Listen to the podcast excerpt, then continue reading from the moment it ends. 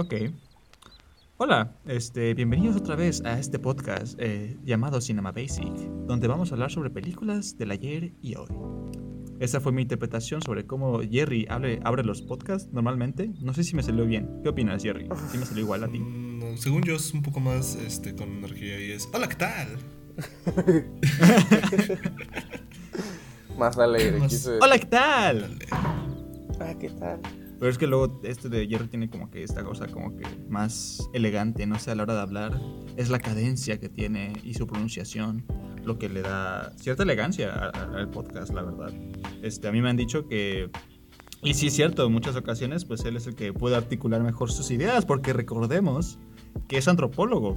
No sé qué tenga que ver, pero yo digo que Que sí. pienso mucho, ajá. Este... Ajá. Que piensas mucho, claramente. ¿Sus ideas o sus palabras? Las ideas para poder Sus- expresarlas en palabras. O las dos. Ajá, ajá. oh, exacto. wow. O sea, que tiene estructura y que no se pierde o divaga demasiado. Aunque hay veces que sí. Sí, Pero bueno, sí. ese no es el punto de hoy. El punto Hoy. de hoy. Ah, también, hola Maldo, ¿cómo estás? ¿Estás bien el día de hoy? Muy bien, muy bien. Un poco desmayanado. Desmayanado. Esto. Ok, va, perfecto. Sí, sí, pero mira, aquí andamos con todo. Con Tokio. Va, perfecto. ¿Tú qué tal? ¿Tú Con qué tal? ¿Tú qué tal? Ah, yo, yo, pues yo estoy bien igual. Me acabo de echar una partida en Apex. y, Uf, uf, la mejor. ya estoy El El mejor despertador. O sea, te lo juro que, El mejor que despertador. la semana que jugamos en las mañanas, antes de tomar clases o antes de ponerme a hacer tarea, rindo más. Te lo juro. Sí, güey, es que si despiertas, te emocionas, liberas endorfinas, te pones feliz, o sea, es lo mejor. Ujú, Aunque pierdas. Sí. Pero bueno, también, ah, sí, aunque pierdas. Te das un poco decepcionado, pero bueno, ya despierto. Esa decepción es lo que te empuja a ser mejor. ¿sabes? Este, pero bueno, no estamos aquí para hablar sobre videojuegos, aunque sí estaría padre. Igual en el futuro hacemos un podcast ex- exclusivamente de videojuegos, quién sabe. A lo mejor. Pero por el momento estamos anclados a hablar sobre películas y series y cosas audiovisuales en general. Así que pues Bienvenidos. vamos a empezar con esta edición de películas del ayer y hoy. Donde pues vamos a hablar simplemente de las películas que hemos visto recientemente O series. o series o demás cosas. No. El día de hoy, pues Gerardo tiene varias este, recomendaciones y yo también. Sin embargo, Maldo no, porque pues ah, desafortunadamente ha estado muy ocupado con su trabajo, pero aquí va a estar apoyándonos y dando su opinión. Sí, porque era, era necesario que estuviéramos los tres juntos en esta ocasión, porque Ya por fin. pues ya ah, yo tomo como que este películas del ayer y hoy como quizás la marca de salida, ¿no? El disparo que se lanza cuando la carrera ha iniciado. Claro. Este para las siguientes series que, Que tendremos. que vamos a tener, que les contaremos un poco de ellas al final. Así es. Pero bueno, mientras tanto, sin nada más que decir, pues vayamos a lo nuestro y hablemos sobre películas. Así que, pues Gerardo, por favor, quisieras iniciar con tu primera recomendación del día de hoy. Claro, claro, claro. Pues la primera re- recomendación. Bueno, yo les voy a recomendar Cobra Kai. Una serie que seguramente me va a hacer ver como chaburruco a mis 20 años. Pero está bien. Y les voy, a, les voy a enseñar cómo Netflix hizo que me dejara de gustar. No es cierto. Pero sí no me gustó tanto la, temporada que sacó Netflix. Pues bien, prácticamente Cobra Kai es esta serie donde en teoría le dan la vuelta a lo que había pasado en Karate Kid. Te cuentan la historia de Johnny Lawrence como el chico... Si en Karate Kid te lo contaban como el chico violento, el novio violento que abusaba, bueno, no abusaba, pero que maltrataba a su novia y maltrataba a Daniel por ser diferente y, bla, bla, bla. Este, aquí te lo muestran como no. El malo de la historia, como dice el güey de Bernie Stinson, siempre fue Daniel Laruso, un chico nuevo que le robó la novia a Johnny, que le ganó el torneo de karate con una patada ilegal, que este, le arruinó prácticamente su vida, ¿no? Y entonces, sin ver. ¿Era ilegal? Sí. Sí, sí, Era era legal. ilegal, era ilegal. Sí. ¿Neta?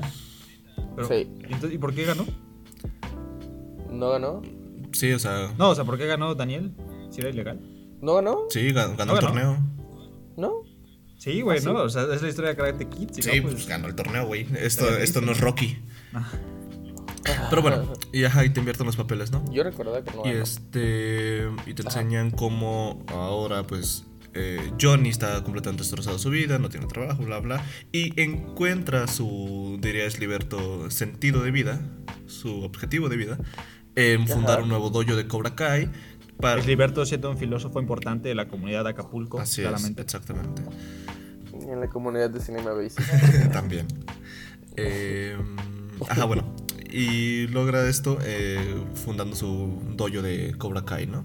Y, este, y pues esto obviamente trae problemas porque Daniel LaRusso es un hombre blanco privilegiado rico que este, ve ese dojo, se molesta porque le recuerda todas las veces que lo volvieron de adolescente y inicia una guerra entre dos viejitos peleando por cosas del pasado, metiendo a jóvenes. Prácticamente es eso, ¿no? Eso suena. Vaya. Pero, pero, pero, pero. Muy trágico, Sí. la verdad. Pero lo, triste, lo que ¿no? hacía lo que hacía que me gustara la serie, por lo menos las dos primeras temporadas, es que era una serie que te te agarraba y te decía, a ver, mira, tenemos esta historia con dos personas que ya están viejitas, dos cuarentones, cincuentones, que están peleando por cosas del pasado. Pero dentro de esta serie te vamos a demostrar cómo esas personas realmente están mal en casi todo. Te muestran cómo Johnny Lawrence este, es un hombre pues, machista, eh, con ideas eh, un poco, pues, bueno, es que con ideas conservadoras ¿Extremistas? y un tanto extremistas. Ah, ya. Y lo que hace es, es ponerle a un, es- a un eh, alumno llamado Miguel Díaz, que para empezar es este...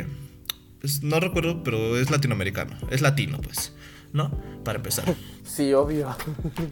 Después, este... Tiene toda la Pues, pinta. este morro, eh, pues obviamente es un morro del día a día, ¿no? Así que le está demostrando constantemente a Johnny que lo que hace está mal, que sexualizar está mal, que ser racista está mal, que burlarse de las personas por su físico está mal. Entonces te daban de- la serie te va demostrando y te va diciendo que se burla de todas estas personas que tienen estas, ese tipo de conductas, ¿no? Porque ridiculiza a Johnny Lawrence al ser así por medio de Miguel Díaz. Y por otro lado también tenemos a Samantha Russo, que es la hija de Daniel, la Russo, donde también le va demostrando a Daniel que ser este prepotente o ser ser un tipo de Ethan Hunt pensando que con su carácter puedes cambiar y salvar el mundo y proteger a todo mundo. Pues también está mal porque no puedes ser así de omnipresente, no es Dios, ¿no? Y está, y te digo, o sea, es la serie me gustaba porque te lleva por este camino de ir viendo la historia al revés, pero también sobre cómo las generaciones actuales pues tienen formas diferentes de pensar, incluso el bullying lo ven diferente, y más que de ellos defenderse, lo que buscan es este, esta aceptación por parte de, de los diferentes grupos sociales que existen en la escuela, ¿no? Y así pues, transcurre la primera temporada, donde en serio es tan estúpido como Johnny y Daniel pelean por cosas tan estúpidas que se pueden resolver simplemente hablando. O sea, hay un, hay un, hay una, un, un capítulo donde los eh, alineados de Cobra Kai, los alumnos, manipulados por, ya no por Johnny, sino por el, el maestro que manipuló a Johnny, porque esta serie también te mete un chingo de personajes de las películas ya viejitos para venderte la nostalgia. Te meten a John Kreese. Y pues Johnny tiene traumas con John Chris porque él, eh, le dice que, o sea, Johnny después recapacita y dice, dice, es que Daniel no arruinó mi vida. La arruinó John Chris, mi antiguo sensei, por todo lo malo que me enseñó.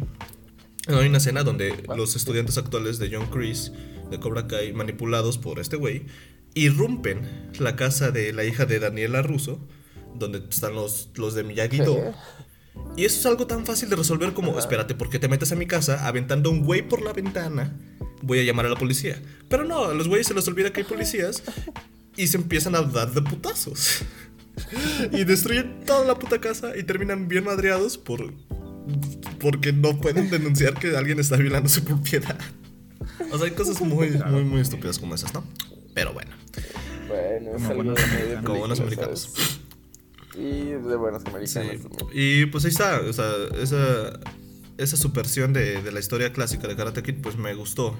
El problema con la tercera temporada Oh, es que siento que se volvió demasiado drama adolescente.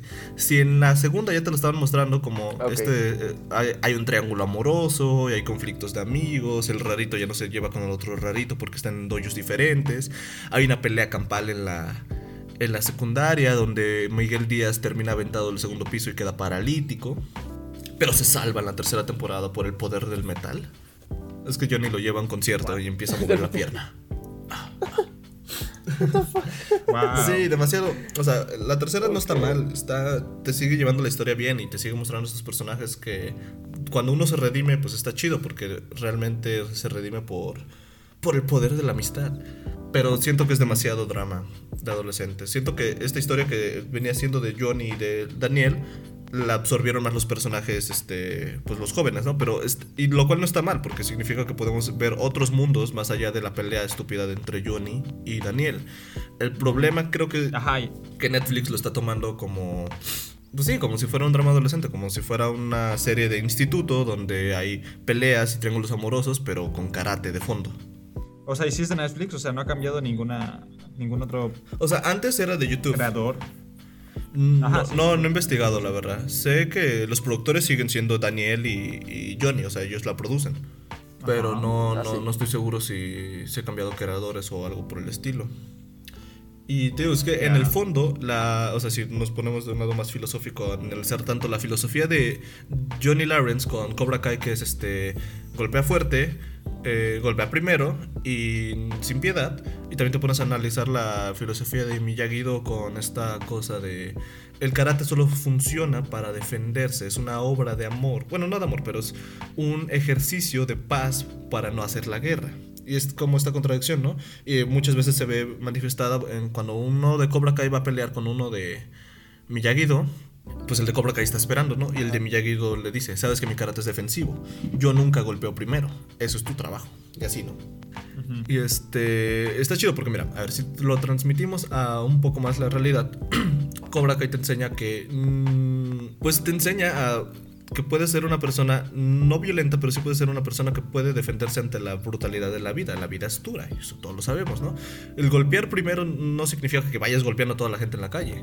El golpear primero se puede interpretar como hazte valer y adelántate a las situaciones adversas que están en la vida, ¿no? El golpea fuerte, pues es eso, es, esa voluntad que tú debes de tener contigo. Y es lo que Johnny les va enseñando después. Hasta que llega John Chris y lo caga todo. Y él sí lo hace muy violento, ¿no? Y el sin piedad uno lo podría interpretar, porque hay pues, muchas interpretaciones, como esta forma de no rendirte o no sucumbir ante la existencia misma. Cuando tú tienes piedad, le muestras bondad a las cosas, y eso está perfecto. Pero cuando las cosas no te muestran bondad a ti, tú tienes que poder defender y atacar en cierto sentido. O sea, recuerdan, transmitiéndolo a la vida, ¿no? Y pues Miyagi-Do, la filosofía es, tú no debes actuar antes sin pensarlo. Tú siempre debes tener la mentalidad suficiente para poder ver cómo te va a ir mejor en cada situación de tu vida. Tú debes siempre estar defendiéndote, pero sobre todo actuando para defenderte de lo difícil que puede ser esta maldita vida. Y así, ¿no? O sea, de fondo, estas dos filosofías chocando todo el tiempo y a la vez ambas ayudando a los adolescentes de esta serie para ser mejores personas o para por lo menos convivir, para poder ser aceptados en, los grupos sociales, porque pues adolescencia, eh, pues está chido. Y es lo que me, me, me, gusta de la serie. Te digo, lo último de la tercera temporada y lo que se vio al, al final de la segunda, ah, espero que lo cambien, que ese drama adolescente pueda ser eh, invertido en una mejor eh, trama. ¿Y tuviste necesaria esa última temporada? Uh, mira, en parte sí, porque te muestran el pasado de John Chris, lo cual está dos tres chido en Vietnam. Pero también se burlan de eso porque dicen, eh, o sea, John Chris todo el tiempo se está justificando por ser violento y traumático, es que estuve en la guerra de Vietnam, es que soy este, un veterano de Vietnam y así, ¿no? Y las personas le dicen, sí, oiga, por ejemplo, la esposa de, de Daniel va a la policía a poner una orden de restricción contra John Chris porque está abusando, bueno, está manipulando a los niños para que golpeen a su hija. Y el policía le dice, es que John Chris ya puso una orden de restricción contra usted, porque usted fue a golpearlo a su dojo. Es un veterano de guerra, por favor, sea un poco más empática. ¿Qué? y cosas por ese estilo, ¿no? O sea, qué interesante. Sí, sí, la verdad. O sea, desde afuera, desde afuera yo veía como que esta serie como que, como un producto de nostalgia, ¿no? Sin ningún valor más allá de ello. Pero me habían dicho que era como que muy divertida. Sí, eso sí. Sin embargo, no me había, o sea, eso no me había como que motivado a verla, pero con lo que tú cuentas es, o sea, a pesar de sus rasgos nostálgicos, nostálgicos que puede tener, también es muy crítico de ella, ¿no? Sí, sí, sí, es lo padre. Y se burla, se burla sobre eso, o sea, eso está padre, ¿no? Que puede como que avanzar hacia adelante y contar nuevas historias y no se quede enfrascado. En la nostalgia. Como la premisa me hizo pensar en la batalla entre Daniel y el otro vato. Ese es el fondo, ¿no? Porque al final de la tercera temporada tuvieron que pasar un chingo de cosas. Miguel se tuvo que quedar paralítico. Daniel y Johnny tuvieron que ir a golpear a Chris para que por fin pudieran hacer las paces y pudieran ah, crear un dojo juntos. O sea, la historia de ellos dos ah, sigue, pero va evolucionando, no se queda en la típica pelea de siempre, ¿no? Es lo padre también.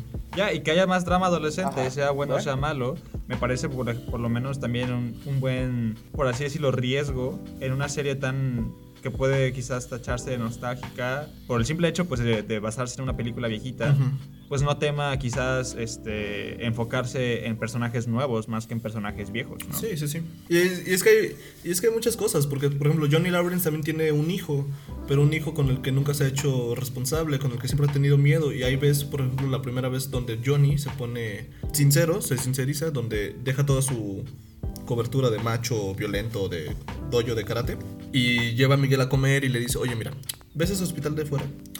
Cuando Johnny, cuando Robbie nació, yo estaba hasta la madre de borracho y me quedé aquí sentado todo el día encontrando valor para entrar al parto y nunca pude entrar. O sea, se- son cosas que pues sí te pegan y después ves toda la relación que tiene Robbie con Johnny y pues es horrible al grado de que Robbie termina viviendo un rato con Daniel y entrenando con él. Muy interesante. Sí, sí, sí. Pero sí, o sea, está interesante cómo han tratado de llevar eso. Digo, Netflix es muy comercial y muy. Pues mira, este, no sé, ¿eh? ¿cómo o se sea, dentro de la actualidad, Netflix es una de las, de las distribuidoras que más se ha arriesgado en cuanto a Ah, sus sí, claro. películas y series. Y mira, han tenido éxito. Por eso no quiere decir que, esté, que, que no sea Ah, claro. nostálgico.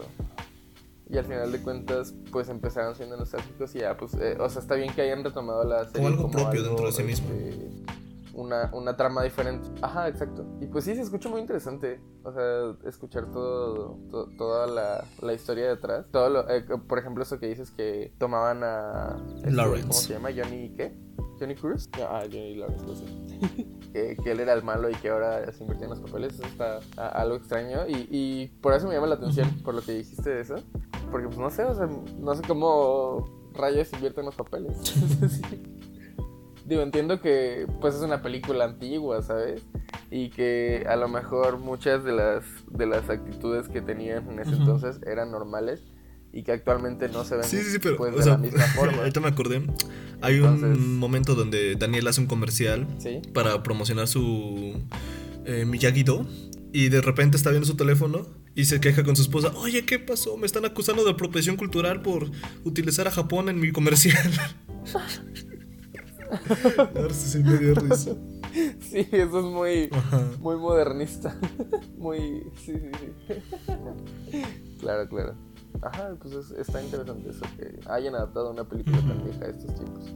¿Qué digo? Es lo normal, pero me gusta Ajá. que el enfoque Sí, sea sí, como que menos nostálgico y que le guste a la gente también. Sí. O sea, no sé, o sea, ¿qué será, eh? O sea, no- yo sigo como que pensando en esos ejemplos. Por ejemplo, la, la vez que platicamos sobre Spider-Man Into the Spider-Verse y ahora como quizás esta serie de franquicias que Hmm. cuentan nuevas historias sobre nuevos personajes y cuan- donde el fandom no responde de una manera este, violenta o el público en general pues disfruta de estos productos y o sea pienso pues qué pasó con Star Wars o sea qué, es, qué, qué, qué será de ese fandom que no permite que el contar nuevas historias Pero pues ahí está Este, The Mandalorian. Y es el gran ya, éxito. pero pues al final es Ajá. como que esa historia clásica que eh, incluso no es secuela, sino que es precuela y, ah, y Ah, aparecen sí, sí, sí. Este, principales de la, de la saga original. Así que, pues oye, que al final, o sea, Mandalorian yo he escuchado que está bien y alguno de estos días me la voy a poner a ver para pues poder decir, ¿no? Claro. Pero pues, o sea, Disney especial, o sea, Disney, Disney, Disney. Bueno, con un, otro puñado de Netflix, de productoras importantes de Hollywood, pues eso sí se dedica a atacar tu nostalgia y Ajá. ofrecerte nada más que eso. Así que, pues bueno. Por eso en ese sentido, o sea, Netflix se me hace, pues eso, como quizás una distribuidora que ha sabido pues apostar por diferentes historias y apoyar a diferentes creadores, ¿no? Eso es cierto. Bueno, a lo mejor los, el fandom de Star Wars es más boomer que el de Karate Kid. y, y más que el de cualquier otro fandom, ¿sabes? Pues sí. Entonces a lo mejor por eso no la gente no acepta tanto. O sea, la, la gente que resuena. De- yo, yo pertenezco al fandom de Star Wars y la neta es que no me molesto tanto de las Jedi. O sea, sí me, gusta, sí me gustan ciertas cosas, no, no tampoco para, para defenderla como, como este güey que dice. De, la, de Last pero- Jedi es la polla. Es la mejor película de Star Wars que existe. Es la polla. Este, nada, o sea, Ya. pero Sí, sí, sí. Siento que Star Wars es de los fandoms más agresivos y más, Sí. más boomers que hay. O sea, mira, como decía otro. Tal vez. Otro, otro güey que sigo, este. Brandon. Zamudio. Hay fans de Star Wars con pañal Ok. cagado que no pueden aceptar un simple cambio en sus personajes. Y ya. Ya, podría ser. Sí, pero bueno, pues. Continuamos. Pues muchas gracias, Gerardo, por tu primera De recomendación. nada, de nada. Entonces, bueno, am, ahora yo les voy a platicar sobre varias películas y varias series. Y voy a empezar con estas dos. Voy a tratar de hacerlo lo más conciso posible para no este, abarcar tanto tiempo, pero a ver cómo sale. La primera película de la cual quiero hablar es, de hecho, una de la cual ya hemos hablado, que es Tomorrowland. Uh. Ya hicimos un episodio la hace un par de semanas y estos dos güeyes este, se, dieron, se dieron la tarea de platicar sobre ella porque yo no pude unírmeles. Sin embargo, sin embargo, yo soy el que edita los putos audios, así que yo escuché lo que dijeron una y otra vez. Bueno, tampoco tantas, pero sí escuché detenidamente. Y no sé, pues oye, me sentí, ¿cómo, ¿cómo decirlo? Sentí que no le di la voz a esta película, no la defendí y la dejé como siendo atacada por estos buitres que solamente querían destruirla completamente. Oye, yo dije que me gustó. Decía, no, Tomorrowland no se merece esto. Ya dices que te gustó, pero al final es como que, "Mm, No. creo que ahora me gusta menos. O sea, la conclusión fue final esa. No, no, no. Más bien fue que ahora me gusta más.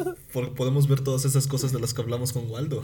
No, no, no, lo siento, hermano, pero eso no fue lo que se dijo en el podcast. Bueno, lo digo ahora. Y si eso, lo- y si eso, lo que, eso es lo que quisiste transmitir, pero Difiere. no pudiste, oye, hay que checar eso. Ok. Ey, tranquilo, no le empieces a revisar. no, no, no. Solamente me refiero a que hay que cuidar las palabras, nada más.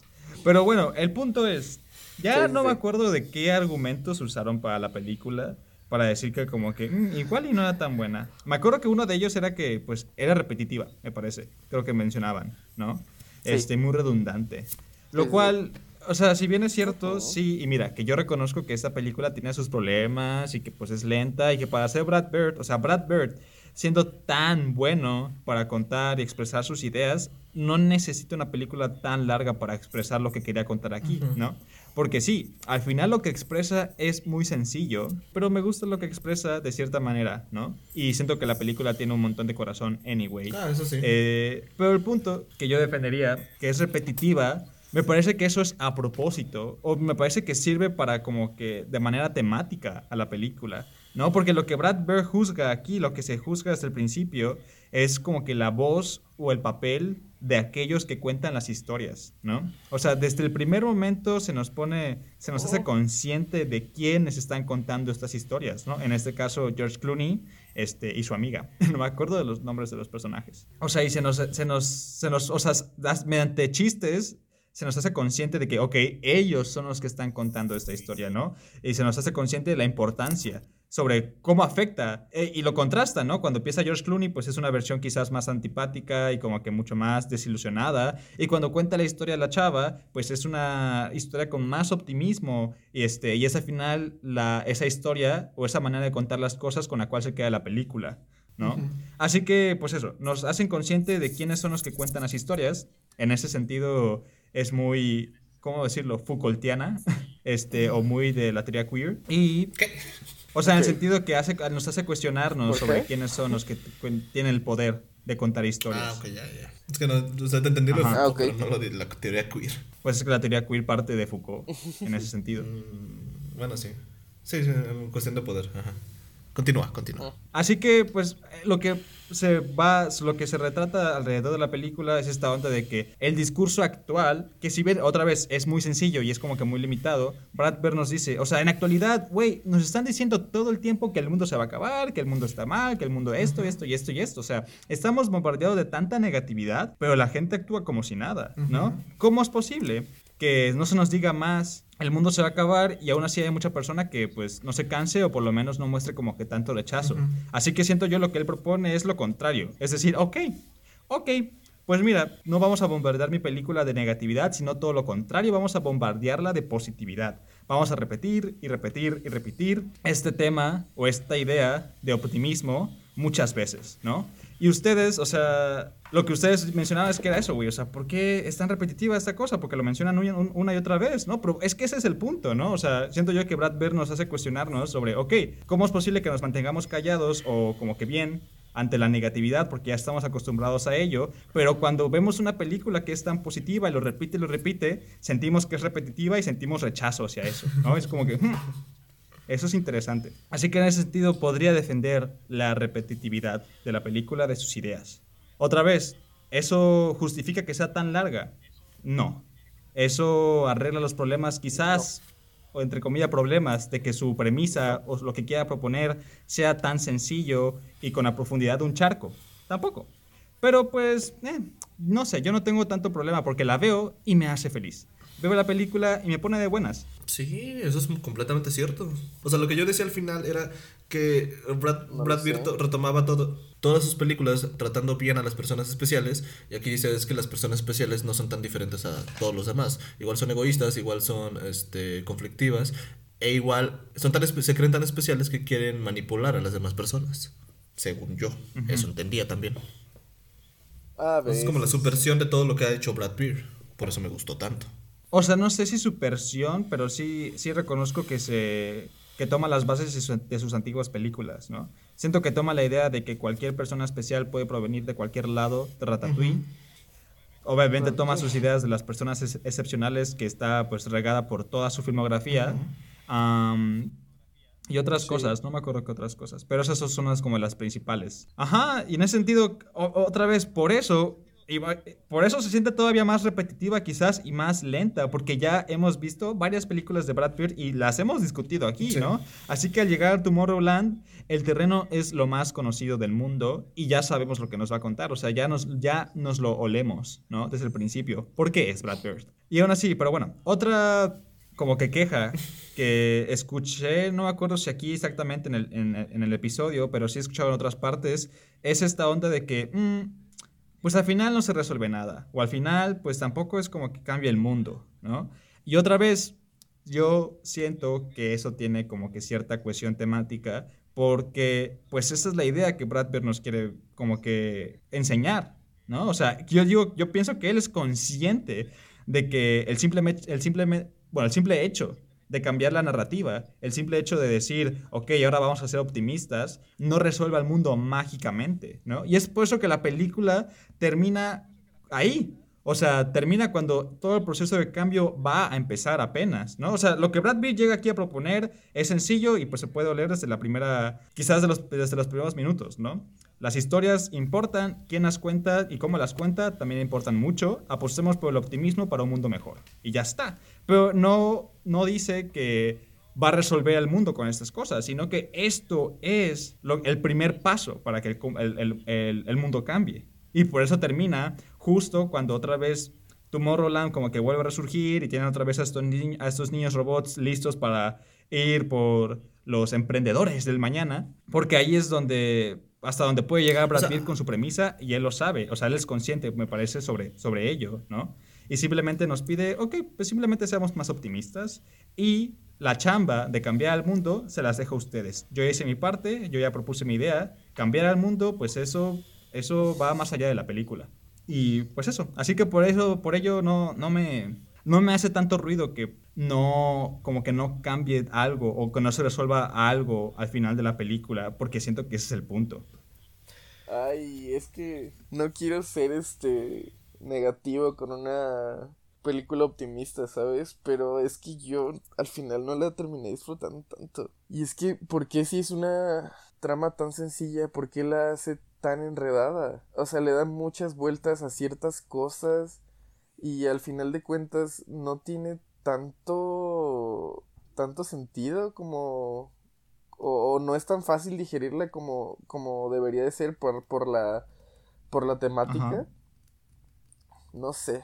O sea, es que sí, o sea, eso no, no me cuadra. No sé, yo no, yo no siento que se le dé tantas vueltas a las cosas. Yo siento que cuenta la historia de una manera directa, pero sí es cierto que se toma tiempo para contarla. Y sí se va por, quizás se va por un poco por la tangente, pues enfocándose más en cómo llegan estos güeyes a Tomorrowland, cómo la chava va con George Clooney y lo intenta convencer y todo ese tipo de ondas. O sea, a mí eso, es- a mí, a mí todo eso, o sea, toda la historia como tal se me hace, pues sí, se me hace padre porque logra no solamente, este, pues contarte la historia, ¿no? También logra meterte a este mundo, o sea, te mu- muestra los inventos de Walter, te muestra su pasado, te, te muestra los inventos del pasado del pasado, Sí. como la Torre Eiffel. O sea, es- eso a mí se me hace muy Sí. padre, no se me hace igual tanto re- tan repetitiva. Tal vez temática sí, pero en, en, en cuestiones de forma de, de, de la película. Ah, no, no, claro. Perdón, claro. en cuestiones de forma no se me hace. En ta- No, es que yo siento, o sea, sí. yo en ese sentido sí estoy de acuerdo con Waldo. O yo- bueno, yo la veo lenta. Yo sí es cierto que ya me encontraba como que Sí. en la última parte de la película, pues sintiéndome como que mm, esto debería estar, esto debería avanzar más rápido. O ¿por qué esto no avanza más rápido? Ya me estaba como que cuestionando esas cosas. Sí. Pero no, no, no salí de la película sintiendo la, sintiendo la enredada. O sea, no sé de dónde provenga eso, Waldo. O sea, es que dicen, es que hay un problema, pero no sabemos cuál es el problema, pero eh, sabemos que hay un problema. Y al final, o sea, ¿sabes? Ajá. Yo sí me hizo demasiado ruido y es como, ay, güey, ya. Por y al final la solución es como que muy sencilla, ¿no? O sea, al final simplemente... Ajá, es como Ajá. muy O sea, estúpido. sí lo puedo entender en parte, ¿no? Y en ese sentido, pues ya, obviamente, pues respeto que eso te haga ruido y no hay problema. Solamente yo quería entrar y defender lo que escuché. Sí, sí, sí. No me disgustó del todo poniendo la parte buena también, ¿sabes? O sea, sí me gusta, por ejemplo, lo que dice Jerry, que pues sacan los inventos de, del pasado y los el, el pasado de Walter y todo ese rollo. Está muy padre. Y también todos los, todos los, bueno, no todos, pero la mayoría de los visuales también Sí. están padres. Y lo que proponen también está cool. Pero sí me, me gana, me gana eso de, de la trama, Ajá. ¿sabes? Ya, claro. Entonces, sí. Por eso la odié tanto. Ah, ok, va. Pues, o sea, sí. Y al final no tiene tan, el peso emocional no es tan fuerte como podría ser. Siento que también tiene como que Ajá. un potencial no realizado. O sea, yo recuerdo mucho esta escena donde... Bueno, eso es spoilers, by the way, pero pues lo siento. Esta escena donde la niña robot, Ya dijimos. este, pues ya como que está en peligro su vida, bueno, se sacrifica, ¿no? Y vemos entonces a George Clooney volar con ella en sus brazos y esa toma o esa escena, no sé, se me hizo muy padre y muy bonita, ¿no? Sin embargo, sí sentía como que algo me estaba faltando en la historia de ellos dos. Si bien sí te cuentan un poco sobre ellos Sí. y demás, al final siento que la protagonista era, lo- era la otra chava y de repente esta escena me descoloca un poco porque Sí. es como que, hmm, siento que tendría más peso si nos hubiéramos enfocado en su historia, pero no lo hacemos. Y al final es una película de dos horas que tiene como que mucho tiempo, pero no lo aprovecha para quizás reforzar estas cosas más emocionales en cuanto a sus personajes. Y cada escena está como que repleta de energía y cada escena funciona muy bien entre sí, pero aún así la película en algún momento para mí se siente lenta. O sea, es un ejemplo de cómo puedes tener como que un montón de escenas muy chidas individualmente, pero eso no hace que crees un ritmo, un ritmo bueno en tu película, que va pues yendo muy lento, ¿no? O sea, como que va tropezando ahí, ah, ah, esforzándose mucho para llegar al final. ah. A mí se me hizo algo incómodo esa, esa escena de George Clooney y la niña ¿Por robot. qué se te hizo incómoda? Pues porque es una niña, güey, y es un güey ya grande. Ya. Es O sea, en ese sentido sí, el, el- el concepto en sí es extraño. Yo sí, yo realmente no sé por qué no. O sea, bueno, es extraño, pero se entiende porque son estos niños que jamás envejecen y que por lo tanto tienen como Sí, que sí, esta sí. onda de que sí, que siempre están viendo al futuro, ¿no? Son niños eternos que pues siempre ven las cosas como algo novedoso, quizás, ¿no? Esa es la idea. Pero sí es cierto que apuntan. Al principio, cuando el George Clooney era niño, pues parecía una, una relación que podría ser romántica y que podría estar muy bonita. Pero ya después Ajá. ese grande es como que no, pues obviamente no. y sé que es un robot, pero no. No, por favor. No, no. Pero al final, eh. Esas escenas me hizo como que de amistad.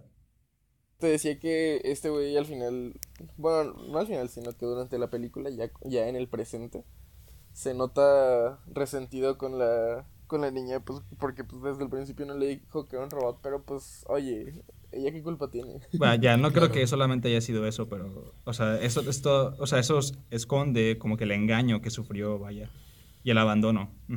Ah, sí. Pero sí, bueno, sí, eso, sí. eso era lo que quería defender de Tomorrowland, la verdad. Este, Muy Ok, bien. es válido. sí, no se me hizo como que la mejor película de Brad Bird, pero se me hizo una que a pesar de todo, pues tenía corazón, este, y valía la Sí. pena defenderse. Claramente. ¿Se te hizo que Jerry no le dio la defensa? Sí, eso, eso siempre. Y... No, no creo, sí. Todo depende de la, del momento. Va, y así que solamente quería aclarar esos puntos sobre Tomorrowland para que no le hablen feo enfrente de mí. Si alguien le habla feo a Tomorrowland enfrente de mí, este, pues no le voy a hacer nada, Lloro. simplemente pues, le voy a dar un abracito y después voy a proceder a defender la película, porque se merece una defensa. Claro. Así que bueno, esa es la primera película de la cual quiero hablar. Y la segunda cosa que, de la cual les quiero hablar es una serie. Es una serie que ahorita en Netflix está teniendo como que un montón de éxito. Este, es original de Netflix, sí, y se llama Lupin. O quizás si le quiero, si le quiero dar como que un acento más francés, Lupin, que no me sale tan bien, como pueden decir. No. Pero. um, ok, esta película. eh, bueno, esta película. Esta serie. Wow, me sorprendió mucho. Yo no pensaba que fuera a ser tan buena. Este, es francesa, by the way. Pero al final, pues, solamente he visto como que la primera parte de dos. La segunda parte se supone que sale este año. Y esta primera parte me dejó como que, en cierta medida, muy satisfecho y hambriento por lo que va a venir después, ¿no? Pero bueno, entonces, ¿qué es Lupin? Lupin está basada, la serie, en unos libros pues ya antiguos sobre este ladrón elegante y pudiente que se llama Arsène Lupin, ¿no? Es un personaje icónico de la cultura francesa de finales del siglo XIX y principios del siglo XX. Pues es eso, es un ladrón, ¿no? Y lo que toma esta serie es, como que inspiración de esos libros. No es como que una adaptación tal cual directa de esos libros del siglo pasado, sino que más bien cuenta la historia de este personaje que se llama eh, Hassan, me parece, Hassan Diop. Es que como no soy experto en francés, no me acuerdo de los nombres. Ajá, y, tú cuentas esta historia de Hassan Diop, que ni siquiera es descendiente de Lupin, no es nada, simplemente es un fan que leía sus libros de pequeño y que creció admirándolo tanto que él mismo se convirtió en un ladrón del siglo XXI, eh, tomando como inspiración para sus actos, pues los libros de, de Lupin, ¿no? Este, así que es como que, no sé, adaptación, en parte sí, en parte inspiración, en parte también hay como que comentarios como que muy meta, muy meta, ¿no? De los libros originales. En ese sentido también es como que muy divertida, ¿no? Y en ese sentido, apuesta por la nostalgia, así de que reconozcas el nombre, siendo francés quizás, pero al final te cuenta una historia totalmente nueva, adaptada al siglo XXI, como las buenas historias quizás basadas en productos antiguos lo son, ¿no? Como puede ser Cobra Kai también.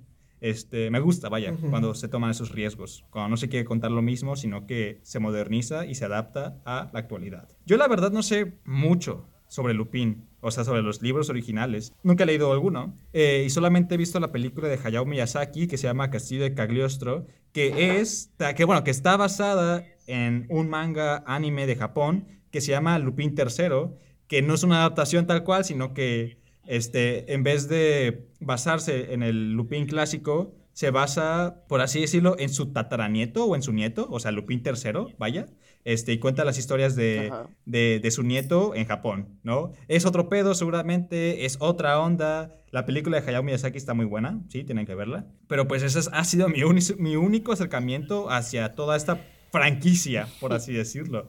¿No? Lo único que pues tienen que saber, o lo único que sabía es que sí iba a tratar sobre robos y que pues estos robos quizás y podrían ser lo más interesante y divertido de la serie. Y es así, sí, sí es así. Los robos están chidos, sí, los robos están chidos, ¿no? ¿Por qué? Porque en esta serie los protagonistas, bueno, el protagonista es, este, bueno, un, un hombre de color que de pequeño, mientras su papá trabajaba como chofer, para una familia pudiente, hasta que llegó el momento donde incriminaron a su padre por haber robado como que unas joyas como que súper importante, lo encarcelaron y se declaró culpable y su papá al no poder li lidiar con la culpa, pues se, se suicidó, ¿no? Ese es como que el background de la infancia de Lupin y ese es el misterio que Lupin va a tratar de resolver aquí en esta serie, ¿no? ¿Por qué inculparon a su padre, por qué confesó, quiénes estaban detrás de todo esto, este, quiénes se beneficiaron y demás, ¿no? Esa es como que la trama, el misterio al resolver. Es una historia típica quizás de... Bueno, una historia como que muy actual en el sentido que ataca directamente a los ricos, a la gente con poder y qué es lo que hace esa gente con poder para mantener su riqueza, ¿no? Así que en ese sentido, pues yo digo que a Jerry le puede gustar, ¿no? Tiene como que un montón de cosas buenas. Yo les quiero hablar de uno en específico, que es como que su uso de los gadgets o de las técnicas que usa para engañar a las personas, que me gustan un montón porque en sí mismos, o sea, están muy padres, pero a la vez están como que tan ancladas a la realidad que si bien nos pintan como que esta tecnología como que algo muy chido que se puede usar pues para robar y este y para engañar a la gente de una manera de una manera que dices, "Wow, eso es muy inteligente, eso está muy cool." Pero a la vez, otra vez, está tan anclada a la realidad que no puedes evitar sino pensar, "Oh fuck, eso podría pasarme a mí." ¿No? Así que es como que una relación extraña con la tecnología que tiene esta serie de que sí, vamos a ver pues sus posibilidades y vamos a asombrarnos de lo... Pero también hay que verlo con cautela. Porque si bien las técnicas o lo que hace Lupin, pues empatizas con ello, mucho de ello tiene que ver con la invasión de la privacidad y pues con crear como que perfiles falsos, ¿no? Crear personas falsas en el Internet. O sea, por ejemplo, en el primer robo, en el primer capítulo, lo que hace Lupin para engañar a las personas es pasarse por una persona que es súper rica y que tiene una empresa y demás, ¿no? ¿Cómo lo hace? Pues creando páginas en Internet, creando una página en Wikipedia también con su nombre ficticio, la empresa ficticia donde trabaja, la cantidad de dinero absurda que supuestamente tiene y una descripción general de pues quién es, su biografía y demás, ¿no? O sea, y te asombras que eso es posible, que puedes engañar gente así. Y yo lo veo como que factible, o sea, yo realmente lo veo como algo que puede pasar, pero a la vez es como que, mm, no sé, llama la atención sobre esta onda, ¿no? Llama la atención sobre la facilidad de crear personas falsas con el uso del Internet, ¿no? Así que, pues eso, eso se me hace como que muy padre de la serie. Cómo usa la tecnología, este, no solamente para crear ambientes chidos de robo, sino también para crear comentario sobre la tecnología actual y sobre la invasión de la privacidad y sobre todos estos problemas actuales que existen, ¿no? De recolección de datos, de este, que nosotros somos el producto y ese tipo de ondas, ¿no? Y bueno, la serie en sí, la trama, el misterio que se tiene que resolver, es uno que te engancha y realmente sí lo encuentra, lo, lo cuenta de una manera muy buena. El único pero que yo podría tener con esta serie es que a veces se tarda demasiado para contar su misterio, ¿no? Para resolverlo. Esta primera parte solamente tiene cinco episodios. Y te juro que esos cinco episodios bastarían para contar su misterio de principio a fin. ¿Qué es lo que pasa? Que no lo hacen. Que no lo hacen y que mejor pues prefieren como que dedicar cada episodio para pues profundizar en cada uno de los personajes de la serie. Que si bien sí avanza la historia un poco, que si bien sí explora como que temas, por ejemplo, sobre la corrupción policial o por ejemplo sobre eh, el poder de la feminidad y ese tipo de ondas, o sea, sí exploran como que temas muy interesantes y los personajes son buenos también, o sea, si te preocupas por ellos, pues no, no avanzan mucho la trama. Y al final, al final de la serie, pues al final de ese quinto capítulo, pues se queda con un cliffhanger que si bien sí te da como que la necesidad o si sientes el deseo de que, wow, cuando salga la segunda parte voy a verla enseguida. También pues me pregunto, hmm, ¿realmente era necesario alargar esta historia a 10 capítulos cuando se pudieron haber contado en 5? Quizás sí no, pero aún así yo defiendo esta serie porque tiene unos muy buenos personajes y al final la exploración de estos temas se hace como que con mucha empatía eh, y es muy divertido de ver anyway. Así que pues eso, es una serie de robos muy ubicada muy en actualidad que cuenta la historia como que ataca principalmente a los ricos y sus métodos para mantener su riqueza, así como también llama la atención sobre la tecnología que usamos, sus poderes o sus virtudes, pero también como que las cosas a las cuales les tenemos que tener cuidado. Empieza como una serie como que muy muy divertida, ¿no? O sea, con un, con un tono como que muy light, muy divertido, pero entre más vamos adentrándonos, más oscura se vuelve, ¿no? Porque el misterio cada vez pues va saliendo y pues cosas muy densas se tratan.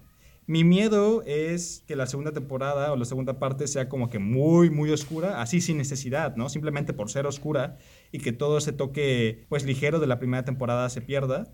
En general, pues eso, una muy buena serie de Netflix francesa que ahorita la está rompiendo, así que pues no sé, súbanse al tren y aprovechen que está teniendo popularidad esa película para poder hablar de ella y demás. Y pues eso. Esa serie. Ah, sí, claro, perdón, esa serie. Sí, esa. pues sí se escucha chida, a lo mejor sí me la aventaré después. Sí, está... O sea, igual no tengo Bueno, sabía de la existencia de esa película de Hayao Miyazaki, pero mm, tampoco la he visto y no tengo ni idea de qué personaje eh, ah, icónico de francés estés hablando, pero suena chida la serie. Ajá, yo tampoco tenía idea. Y se ve, se ve interesante. Sí. ¿Sabes, ¿Sabes de qué año es el Te libro? digo, o sea, es una serie de libros de los finales del siglo XIX y principios del siglo XX. O sea, lo padre es que ese, el Ah, producto original trataba de este ladrón que era un rico. Y en esta adaptación, pues ahora el poder se pasa a alguien, por así decirlo, del pueblo. Alguien que realmente no es rico y que ha trabajado desde Sí, sí, abajo sí. para pues llegar a donde está. Y ese tipo de ondas. Pero de igual forma se hace pasar por alguien. Ya, claro, o sea, se aprovecha de las debilidades del sistema. O sea, te digo, hay mucho comentario, hay mucho comentario social Ajá. muy interesante. Mucho comentario. wow, pues sí, sí, suena muy interesante. Sí, Sí, me, la, duda. me la voy a echar. Pues muy bien. Fíjate que me había de, me había de este me había despegado de ver series, ahorita solo seguía unas cuantas, Ajá. pero ah, es que no sé. A veces las retomo, a veces no, a veces las dejo y está raro, pero las series tengo, Sí, tengo- por eso me gusta tanto ver series. Ajá, luego hay un conflicto con las series. Pero también es que ah, mira, es, es un conflicto de las dos cosas. Porque ponerme a ver una película es pues poner, sentarme dos horas, ¿no? Y ponerme a ver una serie es ver un capítulo si acaso y ya seguir con mi vida. Así que a veces hay esa, Es esa contradicción. Amor-odio. Sí, pero por ejemplo, ahorita estoy siguiendo WandaVision. No lo voy a recomendar porque pues, no ha acabado, pero, Uh, pero la estoy siguiendo. Ah, Muñoz. Ay, bueno, yo bueno, vi sí, el sí. primer capítulo y... Pues, ah, o sea, es que no, no entiendo por qué la gente dice que es aburrida y lenta. No sé, o sea, a mí se me hizo ah, un poco divertida y pues tiene este, o sea, el primer capítulo es muy extraño, ¿sabes? O sea, no puedo decir Sí, este, demasiado. eh, ya todos mis argumentos con, con el primer capítulo, pero pues eh, no se me hizo para nada aburrida o lenta. Todo lo contrario, la verdad. Creativa, o sea, porque está- intenta replicar, pues, sí, Está creativa, está cómica. Ajá, intentan replicar sitcoms de, de diferentes Está décadas. cómica. Está chido. Sí. Sí, sí, sí. Es la, o sea, es la primera vez que estoy siguiendo series como tal, porque estoy siguiendo esa WandaVision. Y estoy siguiendo la de Attack of Titans, que es un anime completamente increíble. Ya, sí. Y ya, es solo como comentario. Porque nunca lo había hecho. Pues ya y- tiene como y es dos. frustrante estar esperando cada semana para el Pues siguiente no sé, o sea, yo ahorita estoy disfrutando el ver series y quiero ver como que las series como que actuales. Porque, pues es que es eso, están cortitas porque apenas llevan una temporada o dos temporadas, ¿no? O sea, ahorita yo las series que voy a ver Sí. después va a ser sí, sí. La Dama Gambito. La Dama Gambito. Gambito de Dama. Gambito de Dama. Perdón, Gambito de Es Dama. que Queen's Gambit me, me confunde. Sí, Voy a verla sí. y solamente es una temporada. Voy a ver The Mandalorian, solamente son dos temporadas. WandaVision, pues apenas se va a estrenar esa primera temporada. Y no sé, me gusta porque no es tanto tiempo y no siento como que ese dolor de, ay no, esperar a que la segunda temporada se, se estrene, porque al final hay tanto que ver que pues a veces simplemente te olvidas porque estás viendo otras cosas y ya está. Sí. O sea, por ejemplo, eso, eso no me pasa con Better Call Saul, que me tengo que esperar un año, año y medio para que salga, porque pues, está chido. La temporada cumple y te, y te deja con un buen sabor de boca al final. El problema, por ejemplo, ahorita es con Shingeki no Kyojin, porque ah, es que los capítulos son tan buenos y tan padrísimos que esperarte una semana para ver lo que sigue del capítulo es, es frustrante. ya, sí, eso sí. Tal, tal vez deberías de dejar que termine la temporada para ya verlos. Sí, Sí. o sea, yo la verdad, pues el anime lleva desde 2013 o 2011 creo. Sí. Y pues son este, pues un chingo de años, ¿no? En transmisión. Así es. Y este, y yo la empecé a ver el año pasado, así que yo me aventé las tres temporadas y solo tuve que esperar unos cuantos meses para esta cuarta. Pero la gente que se está esperando un Ya. chingo, pues la, la, la, la Sí, pero qué padre que estés como que viviendo en vivo y en directo, vaya, este, el final de una serie. Sí, sí, sí, es una serie padrísima, es un anime Así increíble. que esta es la temporada final, ¿verdad? Sí, Así es. Simpson. La, tarara. Va, pues perfecto, pues muchas gracias. ah, este, pues entonces pasemos a tu siguiente recomendación, Gerardo, por favor. Vamos a ser un poco más rápidos porque voy a hablar de otro anime. Ah, espero la gente no me juzgue. Porque me gusta un anime de furros. Y No. es Beastars. Maldita sea, Gerardo, te perdimos. Vete de aquí de una vez y no regreses a este podcast jamás en tu vida. Por favor. Es hermoso. Legoshi. Ellos no lo entienden. Tú ama Haru. no, pues está muy padre. O sea, cuando tú empiezas a ver Beastars. Aparte, el opening está padrísimo porque. Misters. Está padrísimo porque te pone Ajá. primero, pues es un stop motion de el Legoshi, que es un lobo gris, este, cazando a una conejita. Así todo oscuro y Sí. es tenebroso y la sangre. Pero de repente se la, la ve y te pone una canción de amor y los dos empiezan a bailar y todo se ilumina. Es completamente hermoso, bonito. Pero, por lo que me gusta Beastars, aparte de esta bonita historia de amor entre Legoshi y Haru, que Haru es la conejita blanca, chaparra, enana. Eh, Sí. y aparte de que pues también la estoy viendo con Paola, así que es un mutuo encuentro entre los dos y tomar y disfrutar nuestro tiempo juntos para Y se verla. identifican con los personajes y dicen, ay, sí somos nosotros. Se identifica No, no somos burros. Este, Sí, mi amor, ¿quieres disfrazarte Poco de te falta, coneja? Jerry, poco te falta. ¿Quieres que sea tu lobo? Wow. ya cállate. unas orejas.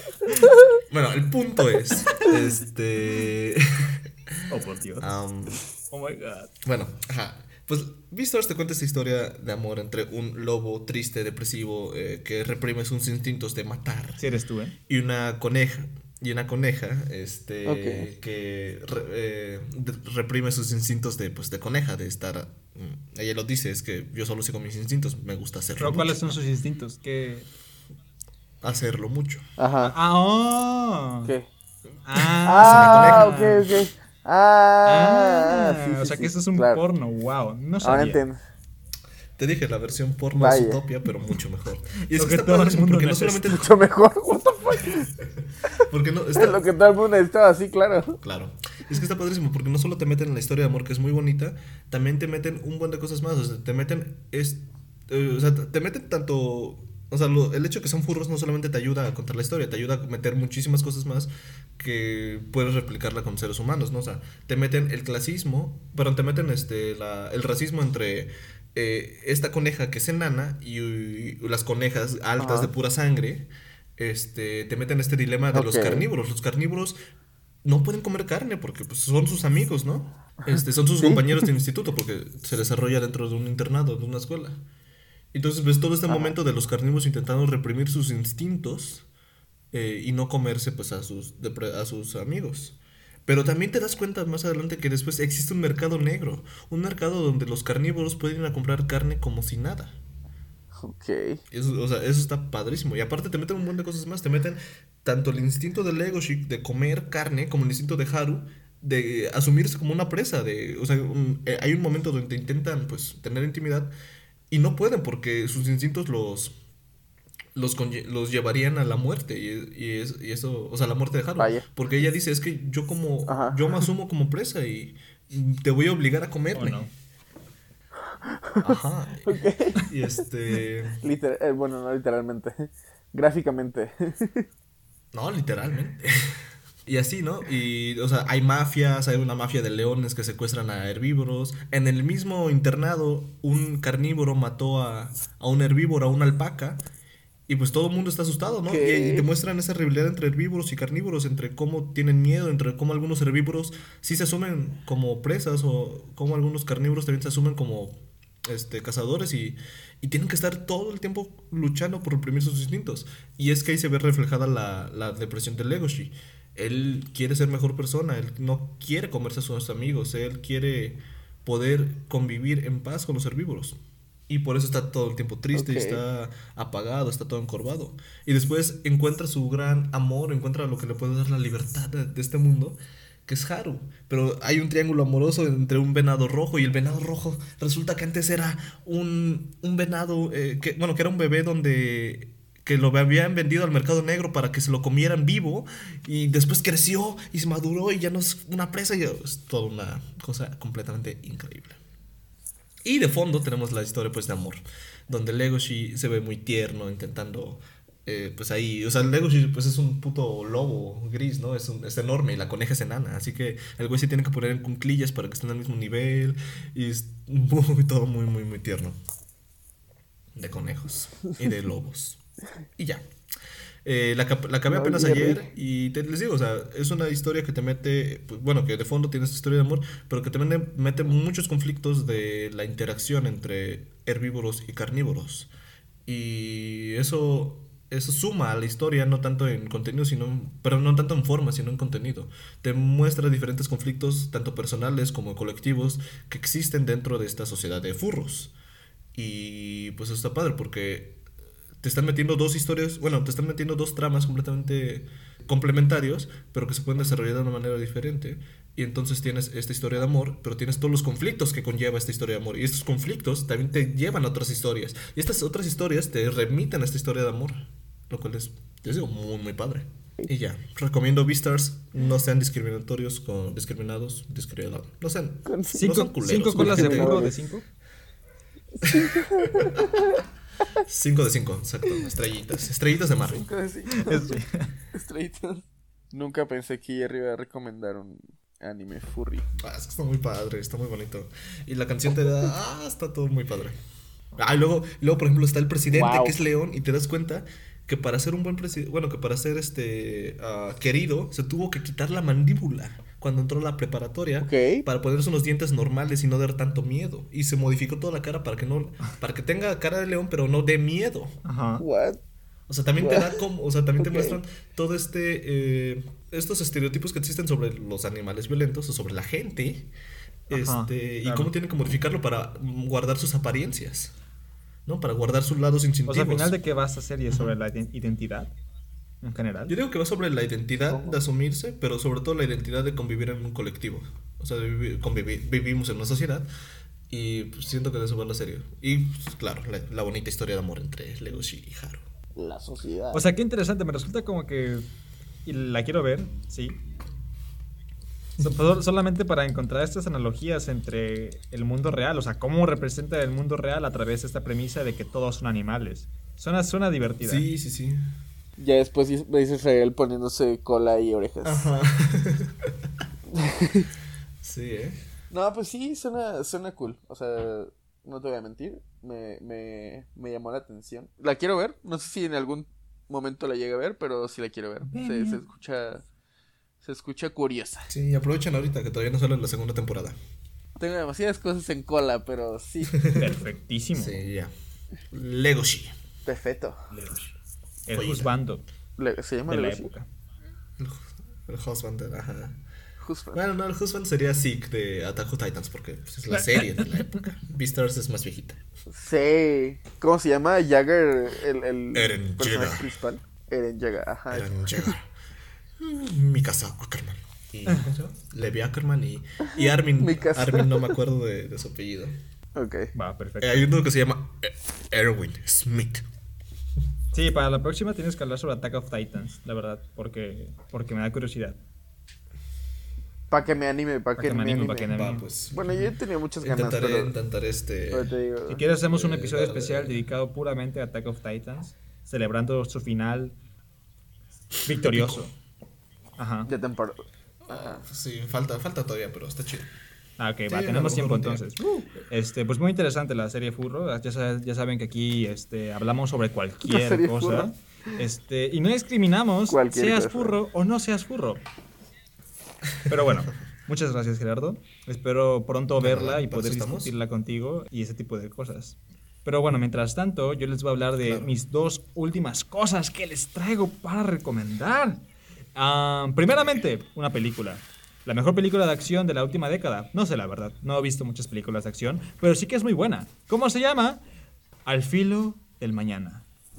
Eh, o, ¿cómo era el subtítulo? De Vive, muere, repite, o algo así. Y bueno, esta película, Ah, Al filo sé. del mañana, wow, la vi hace como un mes o algo así, ya tiene un, rato que la vi, pero joder, cómo me voló Ajá. la cabeza.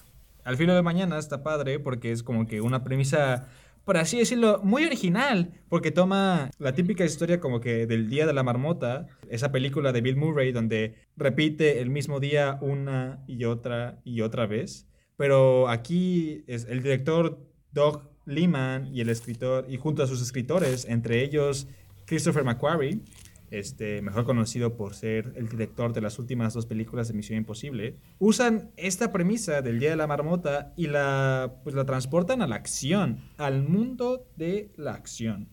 Y joder, el resultado es una de las películas como que más divertidas y más creativas en ese aspecto, ¿no? O sea, los chistes que cuenta, los, los payoffs que hay, son como que tan diversos a lo largo de toda la película que nunca te aburres. En general esta película me gusta mucho por lo divertida que es, ¿no? y cómo, por ejemplo, cómo usa a, su, pues, como decir, a su ventaja esta herramienta de que pues el día se repita una y otra vez. En, general como que me gusta mucho esta, esta cosa de que uno como espectador ya como que a partir de cierto tiempo, a, partir de cierto punto en la película, el espectador nunca sabe si es la primera vez que los protagonistas se enfrentan ante un escenario.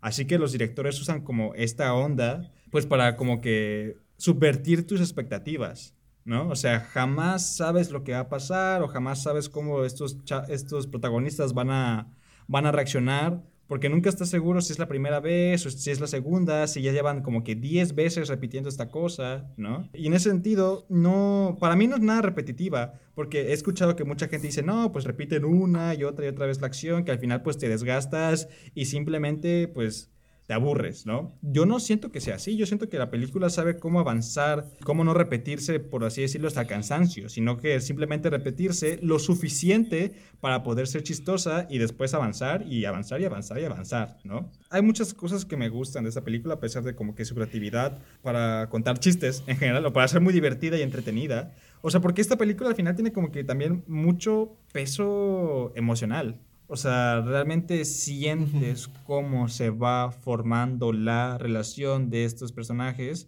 a través de la repetición y de la repetición. Y me gusta en particular una escena donde, otra vez, no sabes como espectador cuántas veces se ha repetido esta escena como en el mundo de la película, ¿no? Pero es esta escena donde los protagonistas, Emily Blunt y Tom Cruise, este, se sientan y quieren tomar café porque pues ya están cansados de tanta guerra y pues tienen la oportunidad de simplemente distanciarse, como que tomarse un rato, tomarse un rato para descansar, ¿no? Y en, ese, en esa escena, que pues ya luego descubres que la han repetido varias veces, pero incluso la protagonista, Emily Blunt, no sabe que se ha repetido varias veces, porque el único que tiene ese conocimiento es Tom Cruise, ¿no?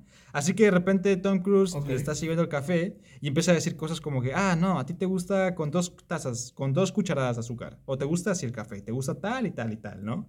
Y lo dice como que con una sonrisa, lo dice como que con tanta amabilidad, que es como que para mí es aquí es donde notas que Tom Cruise realmente se está encariñando y realmente pues está aprendiendo a querer mucho a Emily Blunt, ¿no? Y pues no lo culpo. Emily Blunt es, hermosísima. Ajá, y no sé, me gusta mucho eso, me gusta cómo se dan el tiempo para explorar esta onda de que a través de la repetición no solamente encuentras como que aburrimiento o como que tedio, que es como que la típica, el típico argumento que se utiliza en ese tipo de películas, que repites, el repetir el día una y otra vez es como que una metáfora de que pues la vida simplemente es súper aburrida, ¿no?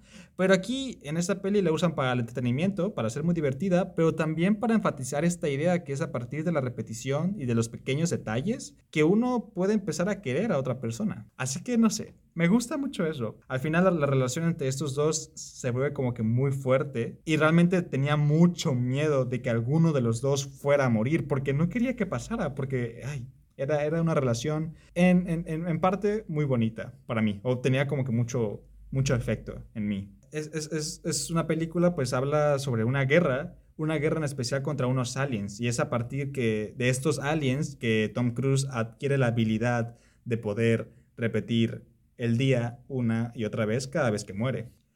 Ajá. ¿Tú no lo has visto, Gerardo? No, no lo he visto. Ah, bueno. Así que no Ah, uh, perdón. Lo siento, que voy a tener cuidado entonces. Pero esa es como que la premisa, ¿no? O sea, repetir el día de la guerra una y otra vez. Es como que una versión del día de, pero en el futuro, ¿no? Y algo como que muy interesante es como que la tecnología que portan estos soldados, que si bien así en primeras, este, se ve como que algo como que muy pesado, que no se puede manipular bien, ¿no? Pero cuando ves a Emily Blunt como que partiendo madres a los aliens, es cuando entiendes, cuando entiendes, oh, ok, estos trajes sí sirven.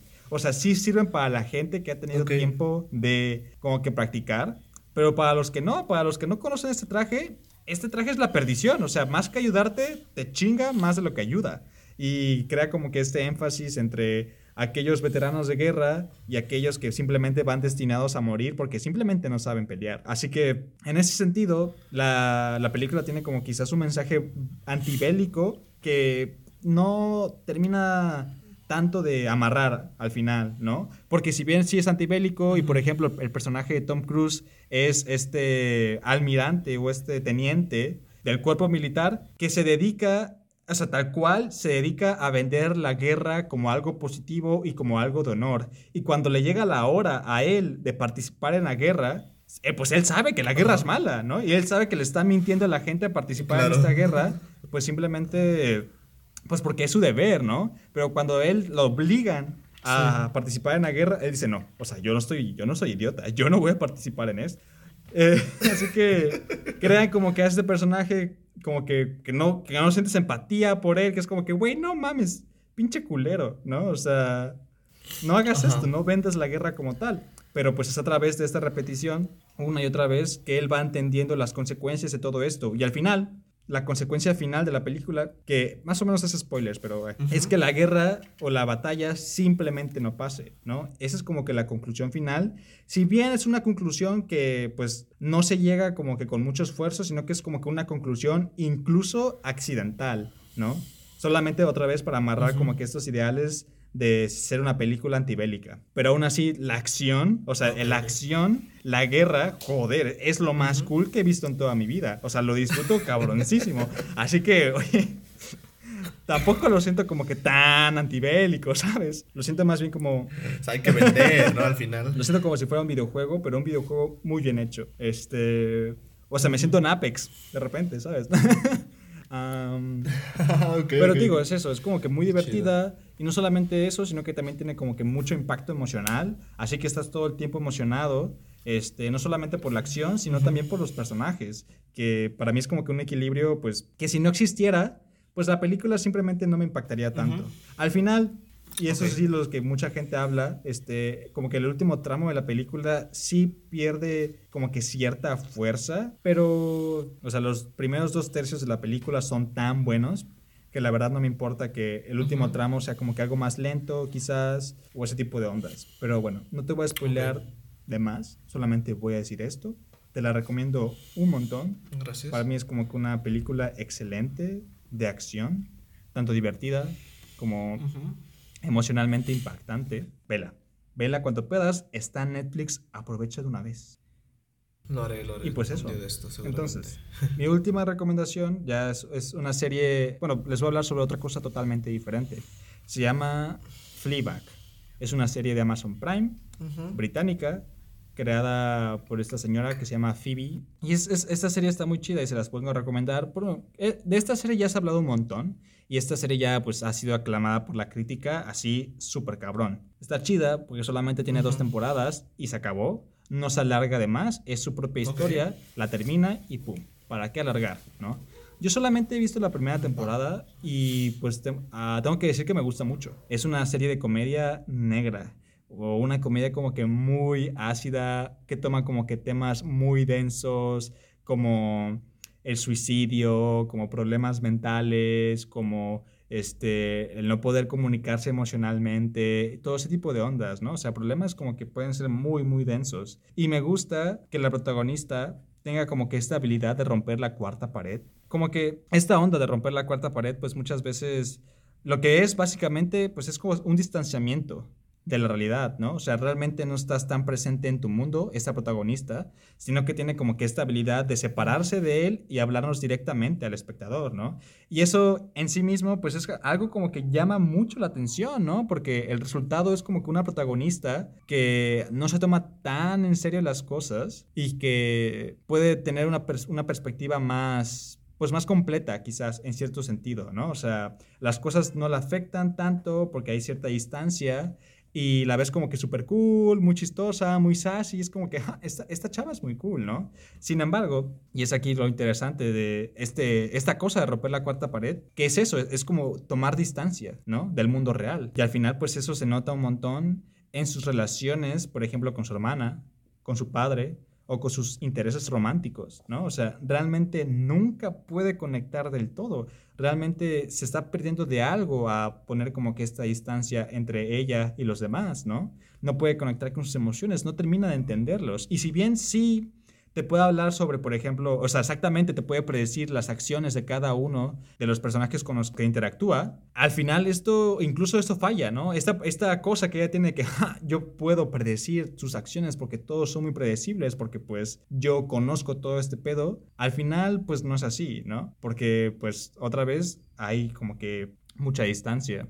Así que no, me gusta mucho eso, me gusta como que esta cosa de presentar un personaje que en un principio suena como alguien cool, solamente para poco a poco, bueno, ni siquiera tan poco a poco, sino que rápidamente darte cuenta que puede ser un personaje muy culero. Lo chido de Fleabag es que todos sus personajes son, bueno, son muy complejos, ¿sabes? O sea, no es como que personajes que sean buenos per se, pero tampoco son malos, sino que cada uno tiene sus complejidades, han hecho cada quien cosas feas, ¿no? O sea, realmente ninguno es un ángel, ninguno es un demonio, sino que pues son humanos, ¿no? Son personas. Es cierto, sí, que los, en especial los hombres presentados aquí en esta serie son lo peor que puede existir. O son abusadores, son personajes como que muy patéticos que se quiebran ante cualquier situación. O son personajes que no pueden expresar sus emociones para nada. O sea, que están totalmente cerrados y herméticos, que su comunicación emotiva pues es nula. Así que tienen como que muchos pedos por eso. Así que hay como que esta presentación de los hombres, en parte, o sea, muy dura, pero que sí tiene como que cierta verdad, ¿no?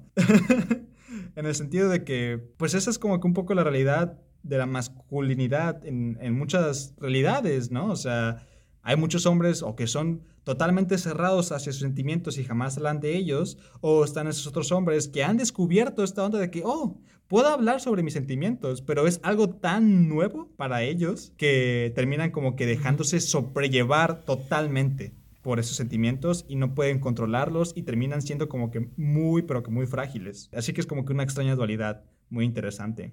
Y la protagonista también tiene sus propios pedos, ¿no? Y lo chido para mí es que alrededor de toda la serie, pues a pesar de que tenga sus propios pedos la protagonista y que pueda ser como que muy odiable, pues hay un esfuerzo por crear empatía hacia ella, porque pues es la protagonista, ¿no? Sin embargo, al final de la serie ocurre algo. Al final de la serie se nos revela como que una acción que ella cometió que seguramente para muchos no tiene perdón. O sea, es una cosa terrible, muy, pero que muy densa, que una situación casi, o sea, tal cual de vida o muerte. Así que me gusta un montón que esta serie te ponga en esta situación, ¿no? O sea, como espectador, de repente al final, como que al revelar este pequeño dato que cambia toda tu perspectiva de la protagonista, te obliga quizás a detenerte y pensar, hmm, ¿puedo seguir teniendo empatía por una persona como esta? ¿Realmente quiero seguir viendo quizás la segunda temporada?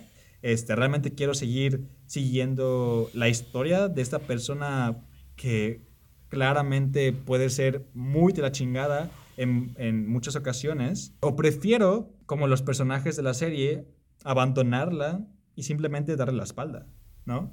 Así que es, es, es, como que muy interesante, te pone en, en constante conflicto, ¿no? Porque todos los personajes son tan complejos y tan dañados que dices, ah, entiendo de dónde viene su malestar, sí, pero a la vez sus acciones no siempre son las mejores, pero, ah, quiero tener empatía por ellos, pero a la vez como que, mmm, no sé. Y es como algo, pues eso, es, muy interesante esa sensación. Creo que ninguna otra serie me había como que tal cual puesto en una situación similar y lo hace con tanta maestría que, joder, realmente sí te, sí te obliga a pensarlo, ¿no? Sí te obliga a meditarlo. Yo, pues digo, no he visto la segunda temporada todavía, así que hasta ahorita, tal cual mi, mi, decisión ha sido abandonar a esta persona, quizás, ¿no? Abandonar su historia. Pero planeo verla. Regresarás. planeo ver la segunda temporada, claramente, porque la, la serie en sí es muy, muy divertida. Realmente sí. Este, también me gusta cómo hablan sobre el sexo de una manera que no es para nada tabú, sino todo lo contrario. Exploran partes del sexo que son muy divertidas y poco comunes en cualquier serie, ¿no? En general. Y los personajes, digo, em, a pesar de todas sus complejidades, quiero pensar que al final son buenas personas, ¿no? Como que en su núcleo simplemente no han tenido como que o no han tomado las mejores decisiones, ¿no? Pero bueno, yo recomiendo un montón esta serie británica, es de Amazon Prime, vayan a verla. Eh, tengan cuidado porque sí es cierto que toma como que pues temas muy densos, pero los hace como que con, con cierta comedia que aligera la carga. Sin embargo, es- manténganse preparados para, pues esto, para verse cuestionados constantemente sobre sus creencias, sobre sus valores y, en particular, sobre a qué personas le, le prestan su empatía, ¿no? Y así, Alright, ok. Va que va. eso es. Mm, suena interesante. Y ya, sería todo, gente.